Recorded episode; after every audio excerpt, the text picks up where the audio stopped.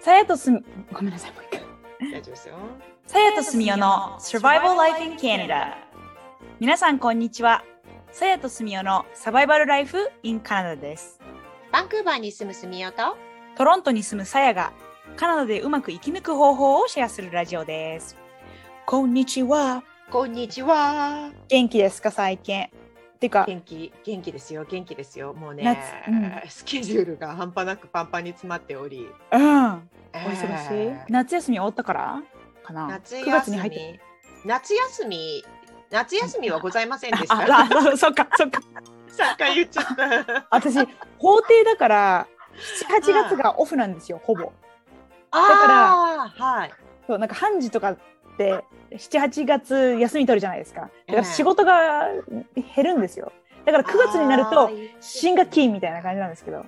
でもまあそう住谷さんはそういうのがないですね私あの、まあ、二足のわらじなのではいあのカナダの学校スタッフをしつつあの自分でバディプログラムっていうあのあ中高生のオンラインコミュニティを運営していて、うん中高生はあの、うん春夏休みだったじゃないですか。あそうですよねそうそうそうそうです羨ましいですよもうそれ が。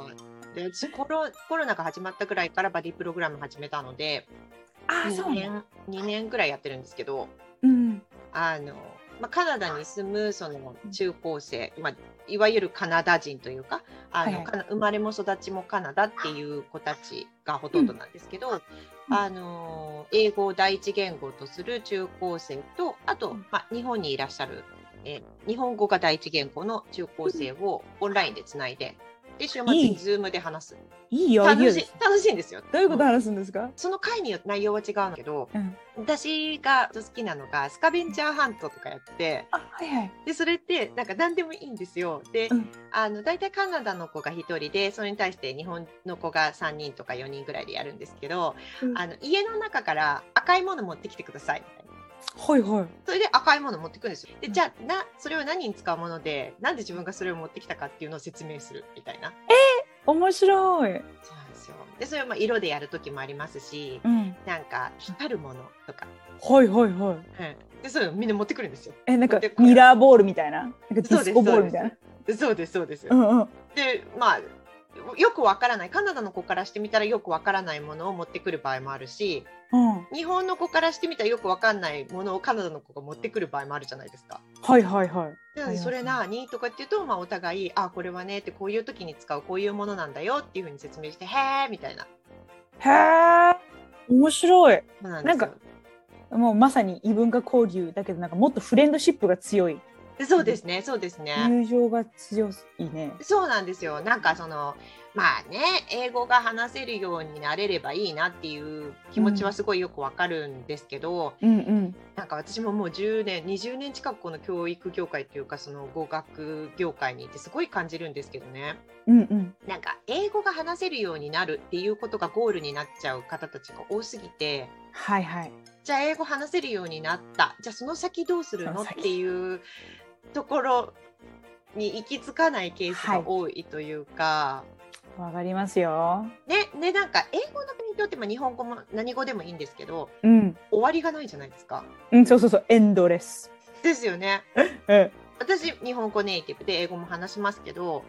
じゃあ日本語のスキル完璧かって言ったらうん違うじゃないですか。うんどんどん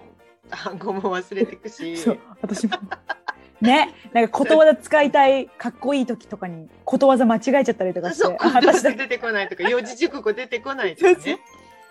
読み書きとかもあるから、あの言えても書けない漢字があるとかうんそういうのもあるから終わりがないですよね。うん英語も同じで終わりがないじゃないですか。 That's so true ねうんそう本当そううんねもう上を目指せばいくらでも。でも私思うんですけどそういうバデうィんプログラムやってるやってる高校生とかにはええその他の言語でコミュニケーションを取れることがどれだけ楽しいことなのかっていうのがはい。伝わるんじゃないですかそう伝そっわちをね分かってほしいなって思ったんですよ。うんうんうでんそれがねエンドレスな勉強だったら辛くないですか？うん辛い絶対単嫌語だ、をね五千覚えても九千覚えてもうん、一終わら番覚ないえてない一万覚えても終わらない。それで何って感じですよね。そうなんですよ。1万1覚えたら終わりじゃないじゃないですか。そうですね。ああ、それちょっと奥が深いわ。それ、言語のみならず、他のことにも共通して言えることですよね。そうそうそうなんですよう。ん。勉強っ人生てね何でも常に勉強というかあの課題はいつも出てくるじゃないですか、うんやっとこれがクリアできたって思っても次の課題が出てくるわけだしそこでずっとずっとこう勉強し続けないといけないっていう感覚で学ぶよりは、あこれ楽しいからやってみようとかうんうん。これができたら次のことができるからやってみようとかなんかそういう方がいいんじゃないかなと思ったんですよね。先にね。ええね。あ、私、最近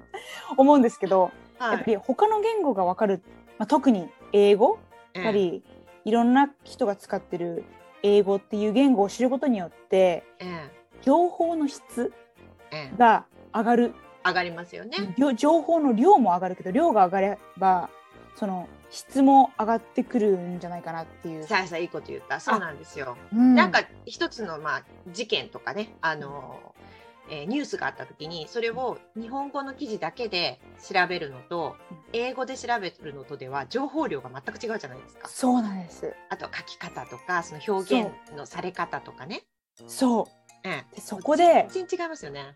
違うんですよ。だからね、うんそこが一番の醍醐味だと思います。そので言す語よをね学習する。そうそうすると相手の立場になってまあ、ニュースだったりそういうことを考えられるんで自分は受け身例えば外国で起こってるニュースですって思うのかうん、自分に関係するニュースだって思うのかっていうのも変わりますしそう。